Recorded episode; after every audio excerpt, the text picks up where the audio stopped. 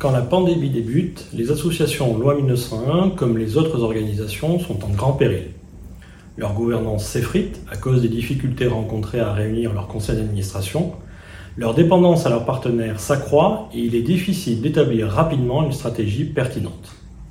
Ma recherche s'est proposée d'étudier ces trois concepts, gouvernance, dépendance et stratégie, et d'établir comment ils pouvaient protéger la viabilité des associations. Autrement dit, comprendre comment les associations pouvaient garantir leur santé financière à court et moyen terme et si elles pouvaient maintenir leur activité. Pour réfléchir à ces deux questions, deux théories classiques sont utiles. La théorie des parties prenantes, qui souligne l'importance des personnes et organisations autour des associations, et la théorie de la dépendance aux ressources, au nom évocateur.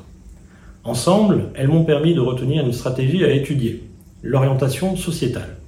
Cette stratégie propose de se focaliser sur quelques acteurs, les bénévoles et salariés, les partenaires, notamment financiers, ou encore les bénéficiaires et les membres. Elle invite aussi à adapter les processus managériaux internes. Pour tester l'intérêt de cette stratégie, je me suis appuyé sur le questionnaire envoyé aux associations au printemps 2020 par Recherche et Solidarité, un réseau d'experts dédié à la solidarité dont je suis administrateur, et ses partenaires. Plus de 12 000 associations ont répondu à l'enquête.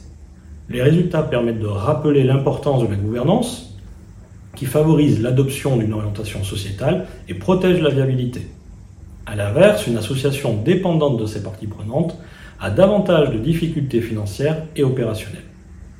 Enfin, l'orientation sociétale permet aux associations de relancer leur activité tout en ayant un effet négatif sur les enjeux financiers à court terme comme à moyen terme. Autrement dit, au cœur des premiers mois de la crise sanitaire, une stratégie tournée vers les acteurs clés de la vie associative est pertinente pour gérer les enjeux opérationnels, mais détériore la santé financière des associations. Il pourrait en réalité s'agir d'une courbe en J, au sens où, pour traverser la crise, la relance de l'activité serait coûteuse, mais permettrait ensuite d'attirer de nouveau des ressources financières.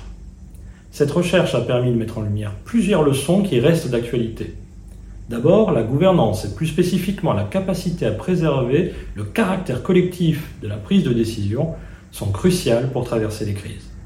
Surtout, au-delà de l'intérêt de la mise en place des stratégies spécifiques telles que l'orientation sociétale, les associations doivent se concentrer sur la maîtrise des dépendances.